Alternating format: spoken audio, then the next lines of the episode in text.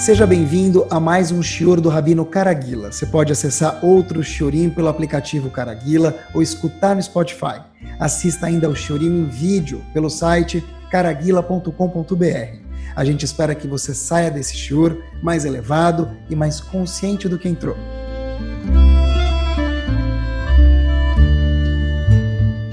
Muito boa noite. Hoje o Shior não é power, ele é mega power de verdade. Eu queria que vocês comprovassem comigo algo muito, muito curioso. Eles contam que uma vez tinha um rei que ele ia construir um castelo, que equivale um rei sem um castelo. O rei ia construir um castelo porque ele queria ficar lembrado, ele queria ser lembrado para toda a eternidade, esse rei. Então ele procurou alguns ministros responsáveis pelo projeto da construção do castelo e ele tinha que achar um bom arquiteto que faria jus àquele palácio que fosse o palácio mais maravilhoso que pudesse existir na história da humanidade para deixar registrado a marca daquele rei no mundo. Encontraram o arquiteto e pediram para ele: olha, você tem um ano que é o prazo. Única, única limitação que você tem é o prazo, um ano. Então esse arquiteto foi lá e começou a trabalhar no capricho, e diferente de muitas construções, que a gente sabe que a construção, quando falam um ano, ela acaba virando 11 anos, mas aqui no caso, essa construção ficou pronta em 11 meses. De repente entraram, olharam, estava algo maravilhoso. E no salão real, onde o rei ia ter todas as suas reuniões especiais, com glamour, tinha quatro paredes. E o rei chamou quatro pintores diferentes, um para cada parede. Um pintor fez de um estilo, o outro outro. E três dos quatro pintores estavam trabalhando dia e noite, pensando no projeto, na ideia, como pintar aquela parede maravilhosa. E o quarto pintor Talvez era brasileiro, não sei. Estava dormindo, estava de boa, estava tranquilex, e de repente falaram para ele: Olha, Habibi, a gente tem esse um mês para pintar esse quarto, e nós estamos fazendo nossas três paredes, e você parece que não está fazendo nada, e não vai dar tempo de terminar, vai ter três paredes pintadas e a sua vai ficar branca. Esse outro quarto pintor falou: relax, fica de boa, eu vou me organizar. Tá bom, cada um é responsável por uma parede, então eles não queriam mais se intrometer no trabalho do outro colega. Quarta parede branca, no dia seguinte à inauguração. Uma noite antes veio aquele quarto pintor, que é responsável pela parede que até então estava branca, colocou uns espelhos numa posição maravilhosa, assim, refletindo o trabalho dos outros três na parede dele. Então, na verdade, ele acabou não fazendo nada, mas refletiu o trabalho das outras três paredes na quarta parede, que era o trabalho dele. O rei entrou, ficou feliz e falou: Uau, que sala maravilhosa! Gostou das cores, dos tons, da diversidade de pinturas. E de repente ele falou: Olha, vocês pintaram tão bem que eu quero recompensar vocês. Chamou os pintores, os quatro apareceram e o rei trouxe três sacos de ouro e joias. Ele deu um para o primeiro, um para o segundo, para o terceiro, e o quarto pintor falou para si próprio e para o rei: Vossa Majestade, mas e eu? Disse ele: Olha, a sua, disse o rei para esse quarto pintor: Sua recompensa está na sua parede. Ele é o reflexo do trabalho que você fez. No caso, nada. Meus queridos, esse pequeno episódio, essa pequena anedota, conta pra gente algo muito, muito curioso, interessante. Cada um de nós veio para o Olamazé, para esse mundo, com um propósito: trabalhar. Qual é o job nosso? Qual é o nosso job, o nosso métier nesse mundo? Porque tentem pensar junto comigo, imagine uma companhia que vai contratar alguém para qualquer posto. Qual que é a primeira pergunta do candidato? Ou antes da pergunta já vem explícito. Qual posto você está indo preencher, né? Porque, de novo, só vai ser contratada, mas contratada para quê? Admite-se, embaixo está escrito o quê? Qual posição? Qual que é o job do ser humano neste mundo? Tem algo muito curioso. A gente tem no Tanakh, um dos livros é chamado Sefer Iov, e lá tem um passuco muito, muito interessante. Diz Iov, um passuco famoso no quinto capítulo, se não é famoso que fique agora, disse Iov o seguinte, que Adam le'amal yulad. O homem foi criado para se esforçar. Eu queria aprender hoje com vocês de verdade o que quer dizer isso. Por que Hashem colocou a gente para se esforçar? Como funciona isso? Porque esse, esse é o nosso job. Admite-se, quando Hashem colocou a nossa Neshama nesse mundo, o nosso corpo, a nossa Neshama também, nossa alma nesse mundo, ele falou, olha, é uma função, você veio preencher uma função. Adam le amal, para se esforçar, e o lado, ele cresceu, ele nasceu, e foi colocado aqui no Lamazé, nesse mundo, com este propósito. Parece que a gente foi contratado para trabalhar aqui 120 anos com muita saúde. Queria mergulhar no tópico por aqui. Em Parashat Vayechi, meus queridos, no Sefer Bereshit, tem um passo que é o primeiro passo da Parashá, que tem que chamar muito a nossa atenção. E eu leio para vocês. Um passo só. Vayechi Yaakov be'eretz Mitzrayim. Yaakov viveu, Vayechi viveu. Yaakov na terra do Egito, Sheva Esreshana. 17 anos. E termina o passuco dizendo: Vai rio Yemei Yaakov, foram todos os dias da vida total de Yaakov, Shenechayav, Sheva Shanim, sete anos, Verbaim Umeashana, ou seja, 147 anos. 17 anos ele viveu no Egito e o total da vida de Yaakov são 147 anos. Agora, pessoal, olha que interessante. Uma pergunta óbvia que existe é que logo antes de Parashat Vayechi, na Parashat anterior, Vaigash, a Torá conta para gente que Yaakov tinha 130 anos antes dele descer para o Egito. Então, se ele viveu no Egito 17 anos, não precisa ser, como se fala em árabe, groise hacham, não precisa ser um grande hacham, hacham bashi, para saber que ele tinha 130, ele viveu 17 no Egito, agora ele tem 147 anos. Então por que, que o Passuco fala para gente, Yaakov viveu no Egito 17 anos, e o total span de vida de Yaakov são 147 anos. Verdade, não é trigonometria, aquilo é nada muito profundo, então a Torá não precisava contar isso para gente. 130 mais 17 dá 147. E tem mais uma pergunta muito curiosa que o Orachaim Akadosh faz para gente, Rav Chaim Benatar, nesse Pasuk também, Diz ele, o Pasuk fala, Vaichi Yaakov be'eretz Mitzrayim sheva esreshana, ele veio 17 anos no Egito, Vaihu yemei Yaakov shenechayav, foram os dias de Yaakov, anos de vida, 147 anos. Óbvio, se os dias dele dos, perfazem 147, por que o Pasuk foi redundante falar os dias que ele viveu e os anos de vida foram 147 anos? Falasse só um ou outro, os dias e os anos. Óbvio, são 147 anos de vida o total. Está um pouco redundante, aparentemente. Ora, Haim Kadosh fala algo show para a gente, que vai deslanchar o tema com a gente aqui. É o seguinte, quando Yaakov nasceu, olha que interessante, pessoal, de uma forma muito sucinta. Junto com Yaakov, irmão gêmeo dele, nasceu Esav, mas Esav era chamado Sitnosh Yaakov. Satan é o do mal. Yaakov já nasceu com alguém segurando o calcanhar dele, não no berço, não no parto, nas, já dentro da barriga da mãe dele, Esav estava segurando o calcanhar de Yaakov. Adversidade, adrenalina total, desde o começo da vida, até antes da vida, né, de Yaakov.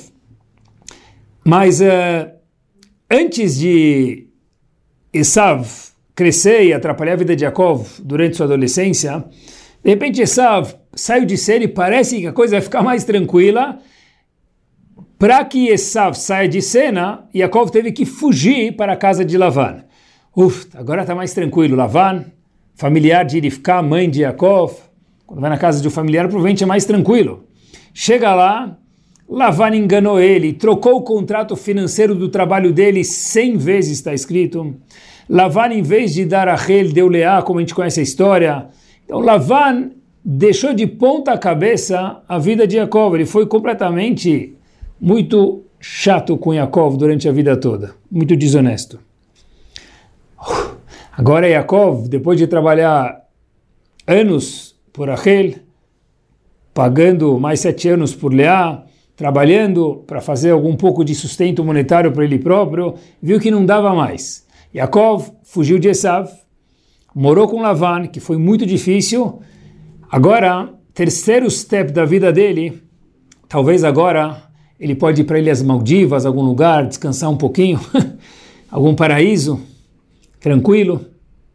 De repente, Yaakov começa a sua jornada fugindo de Lavan. O que acontece? Lavan persegue ele. Conversa com Lavan, resolve com Lavan. No caminho, Yaakov teve 12 tribos, 12 filhos e uma filha, Diná. Diná, ela é sequestrada por um homem de um lugar chamado Shechem.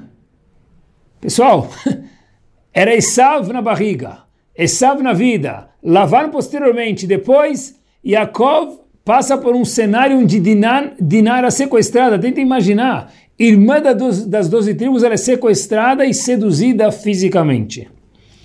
Agora sim, depois de tudo resolvido, Diná resolvida, ah, momento de descansar, mas parece que não.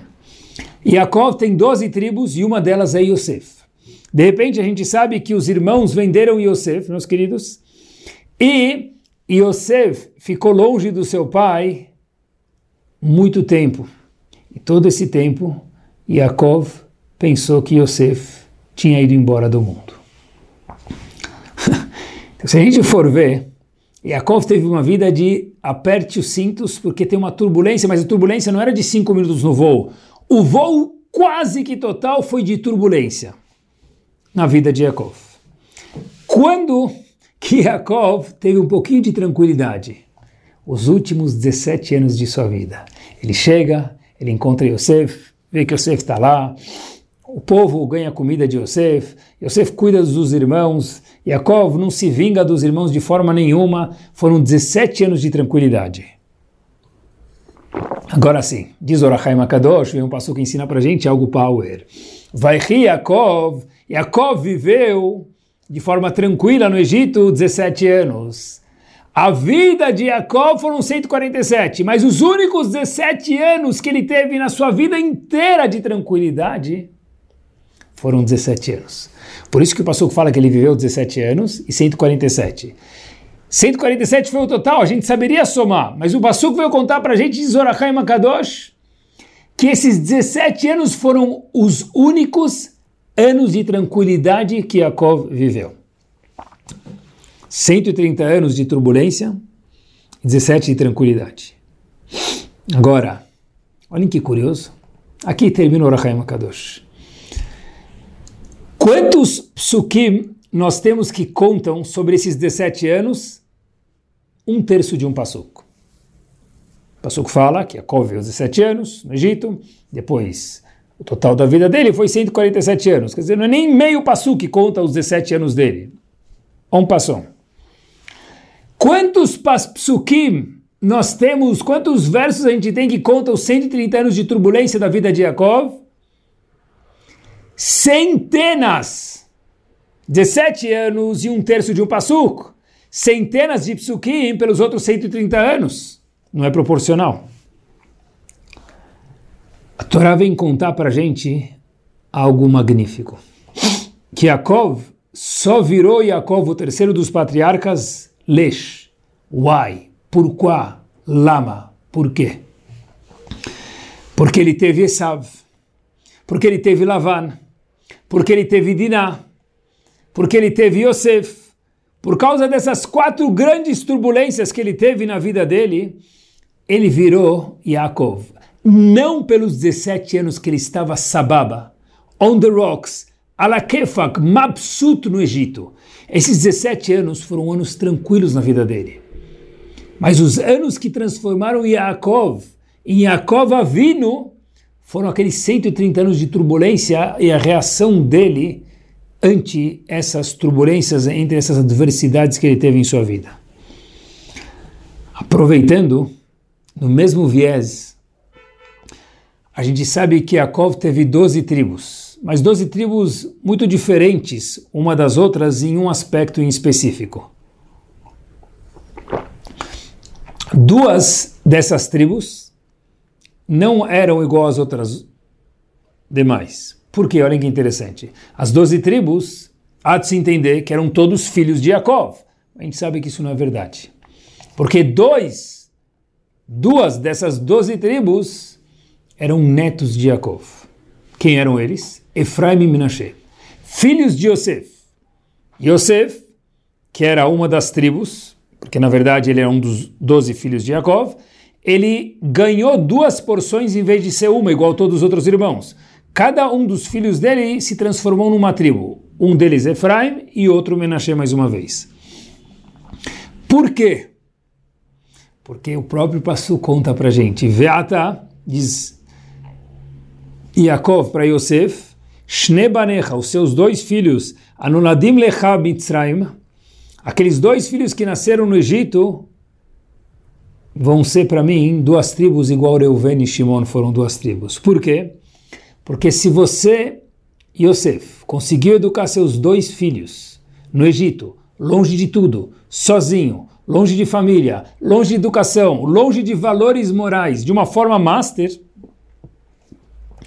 esse esforço, essa turbulência gerou dois novos avós, que apesar de não serem filhos, são netos, subiram a categoria de avó. Por quê, pessoal? Porque é o mesmo princípio. A turbulência ela é chata, mas ela gera o potencial. Quando a gente tem uma hidrelétrica, aquelas turbinas para movimentar, elas vão fazer muita força quando a água cai.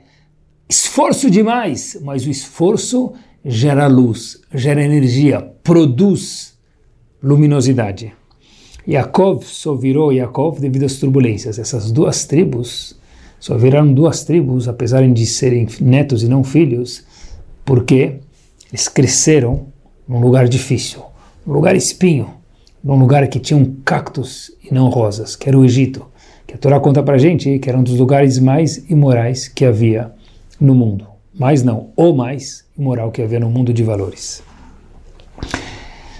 Um passo adiante, quando a gente tem adversidades, na verdade eu ia falar chatices na vida, mas eu logo me consertei com adversidades, a gente sempre pensa uma coisa, mas se nós formos faradim, a gente está acostumado com isso, capará. A pessoa tem alguma adversidade na vida e fala capará. Tá bom. Ou gamzuletová, se ele for muito tzadik, que é bom. Mas eu queria aprender hoje com vocês que a gente às vezes sem querer esquece que tem um conceito chamado emuná, confiança em Hashem, e quando chega nesse assunto, nesse capítulo de adversidades, por qualquer razão, ele, esse conceito de emuná, de confiança em Hashem, ele fica um pouco nublado, a gente esquece dele. A que eu me refiro? É o seguinte, cada dificuldade que nós temos em nossa vida, pessoal, preste atenção no que eu vou falar agora. Bessiata Dishmaya. É a única forma custom made para nos mostrar o caminho, o nosso job nesse mundo. Adam le yulad. Cada um veio para se esforçar aqui. Esse é o nosso job. Mas puxa, hoje estava um pouco mais difícil meu dia. A gente veio para isso. Agora, qual que é o nosso caminho pessoal a cada um de nós? Como a gente sabe? Conforme as adversidades, os obstáculos que Hashem coloca na nossa vida. Não é capará, não é gamzuletov, é muito mais do que isso. É a única forma que existe para a pessoa poder desenvolver a luminosidade, o potencial que ele, que ela tem, são essas adversidades. Emuná de verdade, meus queridos, é entender que, apesar que a gente não procura testes, certeza, mas Emuná de verdade é entender que quando aparece uma adversidade, e oh, se aparece nos nossos dias, nas nossas vidas, aquilo é o aparelho de musculação para os nossos músculos serem desenvolvidos. Quando a gente tem um desafio em casa, quando a gente tem um desafio no trabalho, na comunidade, a nível pessoal, aqui mora o segredo do sucesso. Isso mesmo. A gente não procura desafios, é proibido, óbvio, procurar adversidade, se colocar, pular no mar com jacarés, ver se a pessoa vai conseguir atravessar. Claro que não. Mas, olhem que interessante. Uma vez que Hashem nos manda, e por isso que cada um tem um desafio diferente, porque essa é a fórmula única para o nosso crescimento, é isso que transformou Yaakov em Yaakov Avinu. Os 17 anos não fizeram ele. Foram 130 anos de uma turbulência atrás da outra que Hashem mandou para ele. Avram Avinu se transformou com 10 testes? Não, foram 10 oportunidades de crescimento. Porque se Avram Avinu tivesse visto isso como 10, me permitam, incômodos na sua vida, ele teria talvez fugido de um, de outro, mas nunca teria sido Avram Avinu. Se, talvez no exemplo, quando veio a onda e Avram Avinu falou, essa onda é muito grande. Então Avram Avinu, o que, que ele fez? Com respeito. Aprendeu a surfar aquela onda do jeito que a Kadosh Baruch queria. Aquilo transformou ele no surfista mor, com respeito mais uma vez, só para a gente poder exemplificar. Se Avram Avinu tivesse abaixado, saído correndo da praia, ficasse longe, seria mais um Abrão no mundo. Não seria Avram Avinu nunca. O que fez ele virar um gigante é enfrentar o teste, uma vez que o teste já foi posicionado na frente dele. E se Abraão Avinu falasse, Capará, Shem Azor, ou alguma outra palavra que soasse religiosa, a gente nunca teria um Abraão Avinu na nossa frente o primeiro vagão, vagão dessa locomotiva de cada um de nós, chamado Bnei Israel, aquele que é o propulsor da locomotiva, que sem ele não teria nada, era Avram Avinu. Ele só virou Avram Avinu por causa dos dez testes ou dez degraus na escada que levou ele a ser o grande homem a chegar no pódio. Se fosse dez, me permitam injeções, incômodos, chatices na vida, se ele visse assim, nunca teria sido Avram Avinu. Queridos, olhem só a diferença de como esse enfoque muda na vida da pessoa. Olha a diferença que isso faz. A gente tem. Sempre que a gente tem alguma adversidade na nossa vida, o normal do ser humano é procurar a forma mais tranquila, mais suave de sair dela. É o Tilenol. A pessoa está com dor de cabeça, ele toma um Tilenol. Óbvio que, tomara que não tenha, mas se tiver, conseguir resolver, sim, mas às vezes dor de cabeça volta e o Tilenol não é o que salva. É procurar a causa. E por que está lá? O porquê está é para que a pessoa possa crescer. É o seguinte, tentem pensar um momento. Às vezes a pessoa vai, ele pede ajuda para alguém, pode sempre pedir ajuda, pode ser para o mentor dele, pode ser para o psicólogo dele, quem for que seja uma pessoa com valores corretos. E a pessoa às vezes se questiona, isso é muito importante, especialmente na nossa geração. Por que meus pais são assim? Ou meu pai, ou minha mãe, ou os dois? Por que, que minha situação em casa é X? Por que meus funcionários são assim? Por que meu sócio é assim? Por que meu boss é assim? Pessoal, são exemplos que vão tocar a gente em algum momento. Porque eu moro numa cidade, numa cidade que é mais religi muito religiosa ou pouco, ou gostaria que tivesse mais, ou gostaria que tivesse menos, ou o que fosse. Se a gente entender que a Kadosh Baruch projetou e colocou cada um de nós sem erro nenhum, nenhuma vírgula, exatamente na situação financeira que ele precisa, familiar, trabalho, comunidade, religiosa, tudo custom made, porque é só com essa ferramenta, com todos esses N ingredientes que nós podemos crescer. De outra forma, não existe crescimento para mim. Por isso que eu estou aqui, ele está lá e ela está lá, porque cada um precisa de uma ferramenta distinta para crescer. Existe algo na literatura judaica que Rahamim ensinam para gente que é chamado Sovev e Mesovev. Sovev é o que vira, e Mesovev é aquele que vira, que faz acontecer. Sovev é o que acontece, Mesovev é o que está por trás. Se a gente, cada vez que a gente tem uma adversidade, que a gente pega o elevador e ele demora para chegar. Exemplos do dia a dia, pessoal. Que um funcionário não falou tão bonito com a gente. O patrão não falou tão bonito. A esposa, o marido.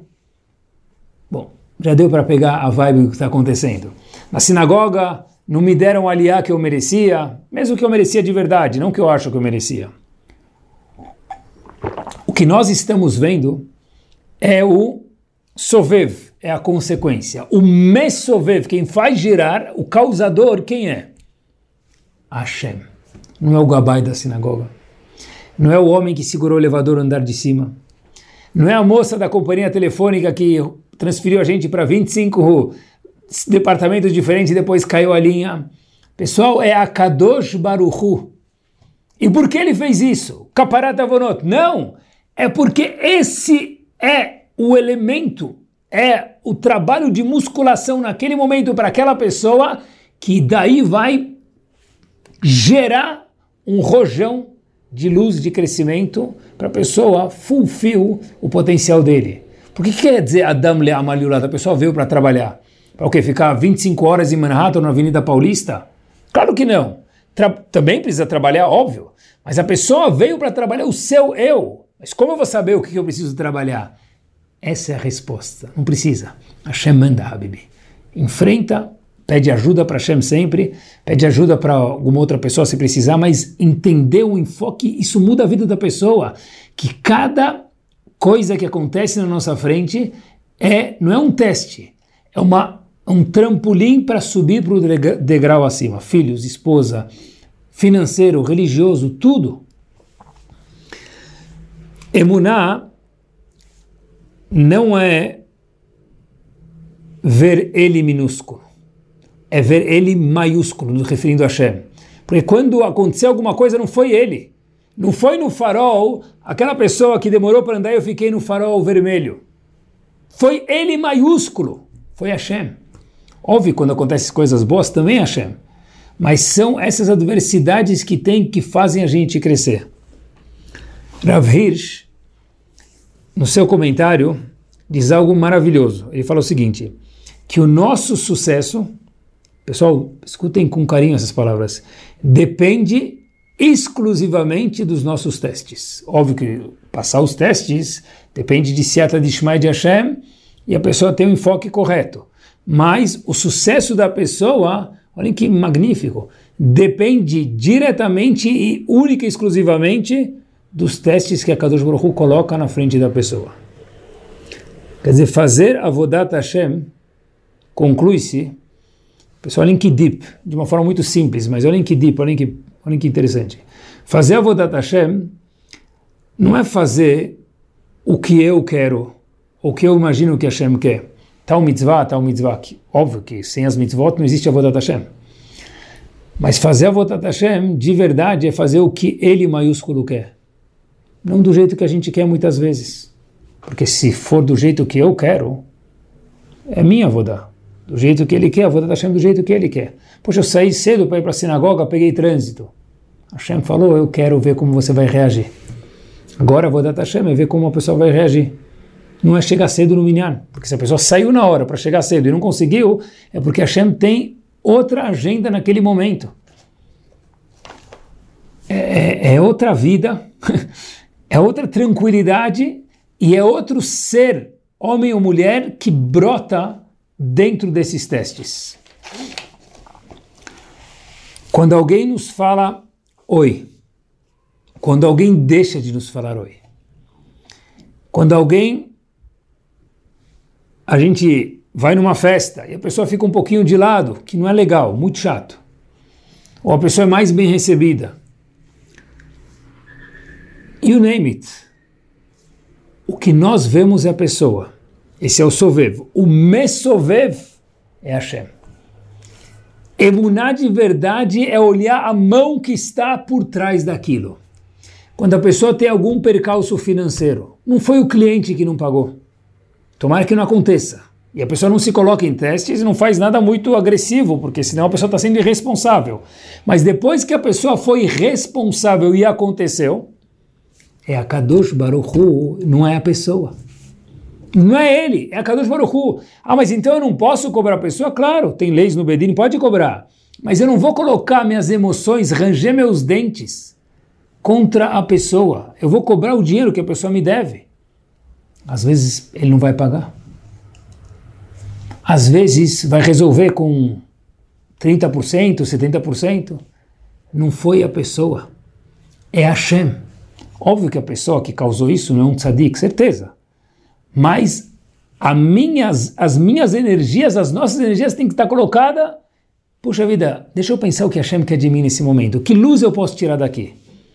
E não como eu posso pensar em amaldiçoar. Porque, na verdade, deep down, se a gente olhar de forma objetiva, eu sei que não é fácil, a gente precisa aprender, às vezes, isso, eu estou falando comigo mesmo, é a pessoa entender que tem sovev e mesovev. O que nós vemos é o fulano, é a fulana o causador de tudo lá atrás não é ele, não é ela, é a, é a marionete. Quem está mexendo os marionetes é Hashem. Tanto para coisas de desafios, quanto, óbvio, coisas maravilhosas também, que a gente tenha um monte de coisas maravilhosas na vida. A Kadosh Baruch está colocando a gente na esteira para correr. Ele que regula a nossa velocidade, 8 por hora, 9 por hora, 11 por hora, 5 por hora. Hashem que regula isso. Na vida tem uma esteira da vida. Na academia, a gente tem uma academia da vida. Na academia, a gente vai lá e a gente faz. Uma pessoa que consegue carregar quatro bloquinhos de peso, que são 20 quilos, ele carrega cinco, ele está perdendo tempo.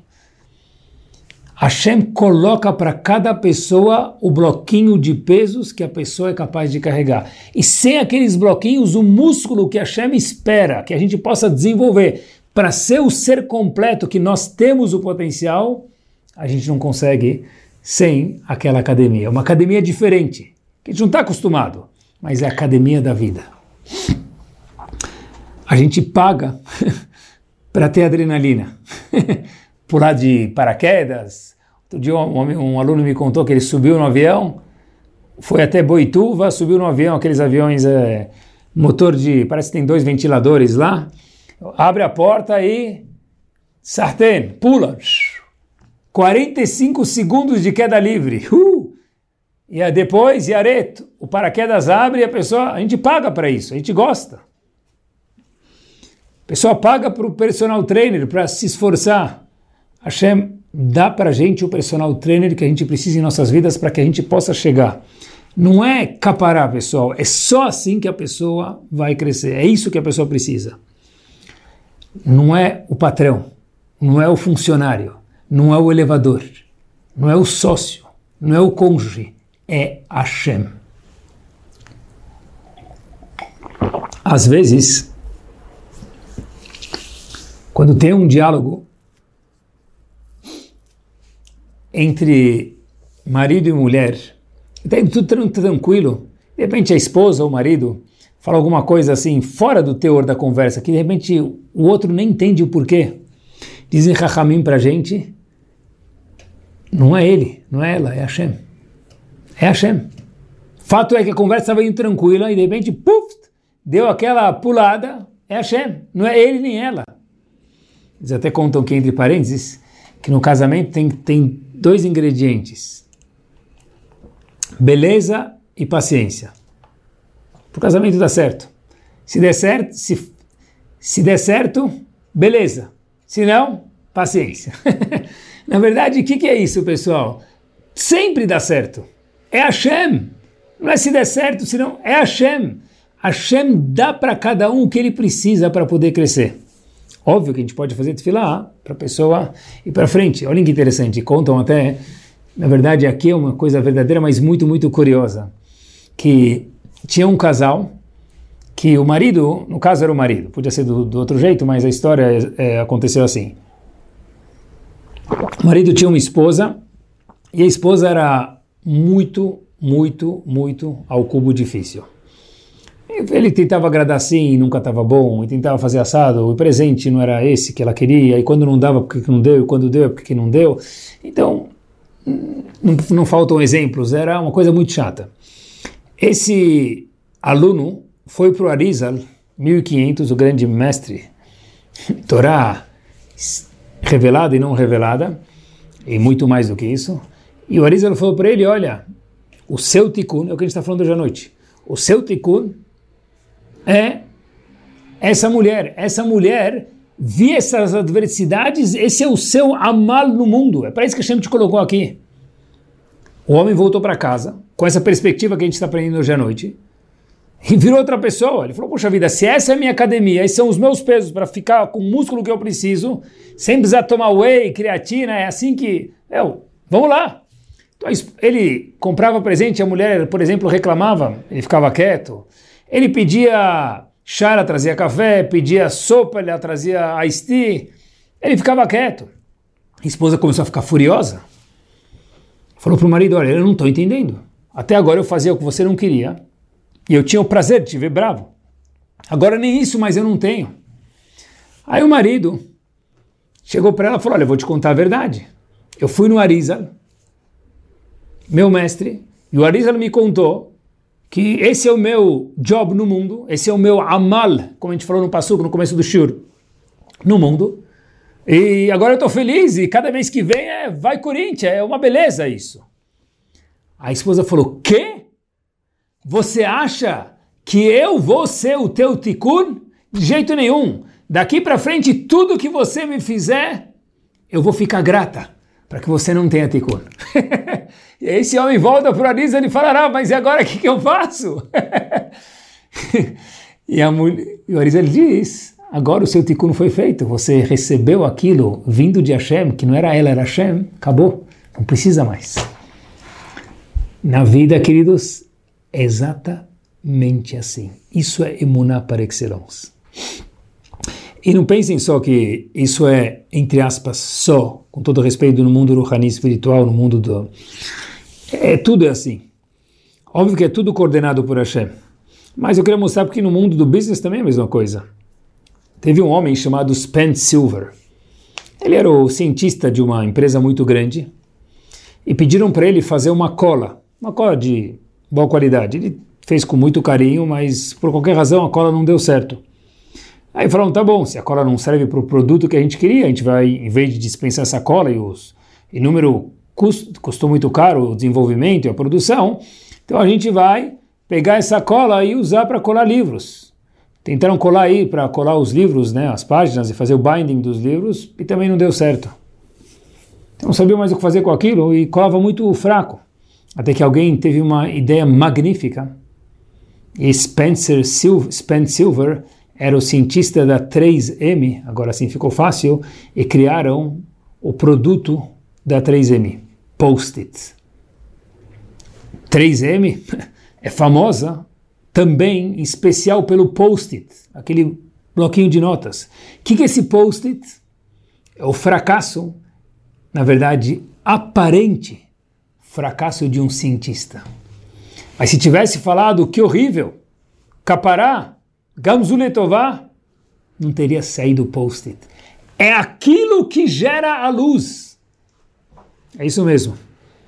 Não foi chatice, é oportunidade de crescimento. E só assim, como disse Ravitch, que a pessoa pode crescer. Cada um com seu teste, cada um com sua diversidade. Nós tivemos na nossa literatura um grande homem chamado Urashash. Urashash, ele figura sob as páginas do Talmud, e Urashash era um homem que viveu em Vilna, onde haviam muitos Geonim, muitos giants em Vilna, sábios, Kuinat Shamayim, que sabiam Torá de trás para frente e de frente para trás. E o Rashash vivia em Lita, na Lituânia. Ele era um balabaita, ele trabalhava, estudava.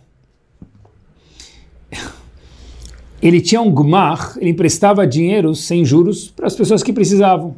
Ele tinha um book de, de notas. Fulano pegou 100, outro pegou 500, outro pegou 1000 e tinha um período para devolver o mesmo valor que foi emprestado. Esse Rashash, uma vez, bate na porta dele o açougueiro da cidade. O açougueiro da cidade pede um valor, o Rashash falou, claro, deu para o açougueiro.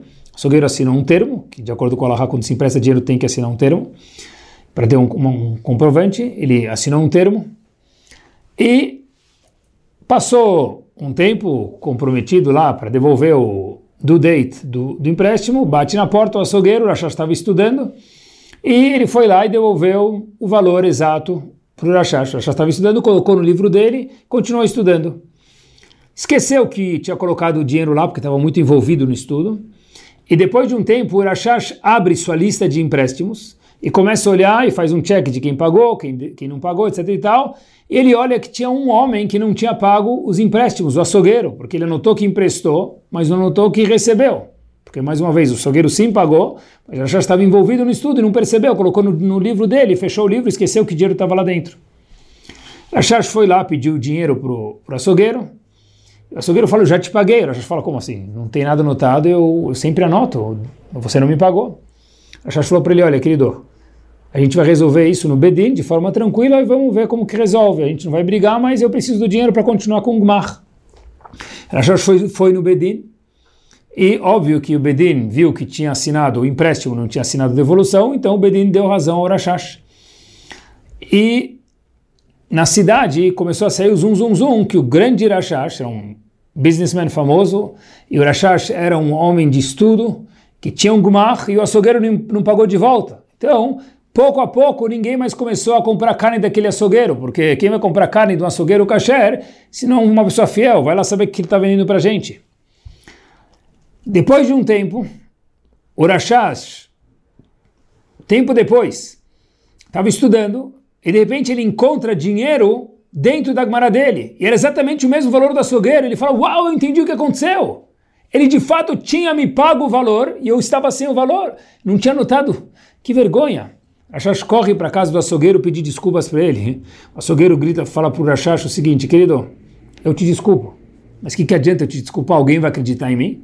Se eu falar que eu te desculpo, você vai falar que você me desculpa? Todo mundo vai falar, o Rashash está com pena do açougueiro, então ele falou que ele desculpa em público, vou te pedir desculpa em público, não vai adiantar nada. Já perdi meu emprego, já não consigo vender mais nada, já ninguém quer casar com os meus filhos, e a reputação foi literalmente por tubo. O que, que adianta se me pedir desculpas em público? Vamos falar, o grande Rashash é um homem nobre, ele foi tzadik, mesmo que não precisava, e eu, eu nunca devolvi nada, ele deve estar fingindo. O Rashash ficou pensando muito e falou: é, esse homem tem razão. O voltou para casa e falou o seguinte: eu tenho uma filha e você tem um filho. Tive uma ideia. Se eu casar a minha filha com o seu filho, vai ficar claro que eu que errei. Que tal? O açougueiro não acreditou. Casar o filho dele com a filha do Rashash? Falou sim. Saíram, casaram, mas ainda o resto não é história. Esse Hatan, genro do Rashash, meus queridos, que só virou genro devido àquela adversidade que poderia ter sido o capará, e não era capará, era o trampolim, como a gente vem falando no show de hoje. Ele tinha, ele abriu uma printing de imprimir livros, e ele imprimiu algo que ficou famoso, que nós estudamos o Shas, o Talmud Vilna. E prestem atenção, não é por acaso. Atrás de todo, toda a Gemara, tem um comentarista. Tem muitos comentaristas que a gente tem.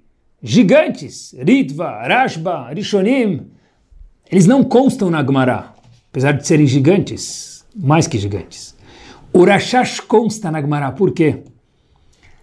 Porque quem imprimiu a Gemara era o genro dele. Então ele achou que fazia jus Óbvio que o Rashash era um grande talento Raham, mas colocar a obra do sogro dele dentro do próprio volume de Gemara, não ser um volume à parte. Por isso que até hoje, todas as Gemarot do mundo, menos, mesmo aquelas mais simples, que não tem comentários, tem o Rashash. É ruim ou não é ruim? Quem sabe? Não é ruim. Pode ser difícil. Mas é aquilo é a escada para o crescimento. Eu queria, nessa fase final, contar para vocês um Rabeno Bechaye que tem que ser enquadrado de verdade. Rabeno Bechaye diz para a gente o seguinte: Sefer Dvarim, capítulo 22, Passuco 8. Vale a pena ver dentro isso. Eu vou ler para vocês de 20 linhas, talvez duas, duas linhas e meia. Diz Rabeno Bechaye o seguinte: que kola nivraim kulam Nivreu becheftzam veretzonam. Quando cada pessoa foi criada, ela escolheu como ela ia ser. Alta, baixa, cabelo, sem cabelo, é, cor, tudo, tudo. Ve'akadosh baruchu odiam bereshit abriah, kol inyanehem kulam. Hashem mostrou todas as opções para cada pessoa. E Hashem mostrou, antes da Neshama ser criada, tudo o que vai acontecer com ela, lá em cima ainda. Odiam. Hashem mostrou quantos dias a pessoa, aquela Neshama vai ficar nesse mundo. Pessoal, olhem que power. Umitatam ayechtie. E depois de 120 anos, como vai ser o final daquela pessoa? Que a gente vive há 120 anos com saúde. E quanto a pessoa vai ter de dinheiro, de finanças? Parnassá, pronto. Imberevach imbetzar, se ele vai ter muito ou pouco. Imalideatzmamu mishelacherim, se a pessoa viver autossuficiente, ou vai precisar de tzedakah. E diz Rabenu Bechaye, três últimas palavras. Veakol ratzu vekiblu. E cada Neshama que foi criada falou, I want it. É isso que eu quero. Cada Neshama entendeu que aquela situação, aquele job, aquele cônjuge, aquele filho, aquela filha, aquela comunidade, é isso que eu preciso. Aquela situação financeira, é isso que eu preciso. Diz Rabenu Bechei, algo gigante tem que ler dentro isso, pessoal. E guardar isso, ler de vez em quando. Veakol, todas as Neshamot, cada um de nós, Ratsu ve Kiblu. A gente quis isso e aceitou isso porque a gente entendeu que esse era o melhor para cada um de nós. Sem esforço, não tem crescimento. Mas isso a gente já escutou. Mas o esforço a gente aprendeu hoje que não é um teste. É só assim que eu, que você, que cada um tem o teste dele, cresce. E termino com vocês que a gente nunca sabe o que, é bom de verdade, como a gente viu na história do Rashash. Um dos homens da dinastia de Brisk contou que quando ele estava na Europa antes da Segunda Guerra, ele sempre fazia tefilá para ficar a vida inteira dele na Europa, estudando, crescendo. Ele diz que não sabe por que foi parar em outro país. Depois de um tempo, depois da Segunda Guerra, ele entendeu muito bem. Ele falou que ele entendeu por quê? Porque se tivesse ficado na Europa, na Segunda Guerra, infelizmente, teria perecido por lá. E disse esse grande homem, que a gente fala na nossa tefilá, Kabel berahamim u beratzon tefilateno. Beratzon com vontade, quer dizer berahamim? Que Hashem saiba interpretar nossas tefilot, porque às vezes a gente pede, a gente quer ficar na Europa, porque eu estou aqui estudando e é isso que eu quero. Hashem falou, mas não é isso que eu quero para você. No caso ficou visível que se esse grande homem Talmud Chacham tivesse ficado lá, não teria a grande dinastia de Brisk e Hashem orquestrou que ele tivesse saído. Às vezes a gente entende um dia depois o porquê, às vezes seis meses depois, às vezes precisa de 120 anos. Mas como disse Rabbeinu Bechaye, Akol Ratzu Ve Kiblu. Com esse pequeno pensamento a gente termina. Já que a gente falou da dinastia de Brisk, uma vez o Rebbe de Brisk fez uma pergunta muito interessante. Nesse tom a gente termina. A gente sabe que quando uma mulher está grávida, tem um bebê Yehudi lá dentro. E esse bebê fica com um malach, com um anjo estudando Torá.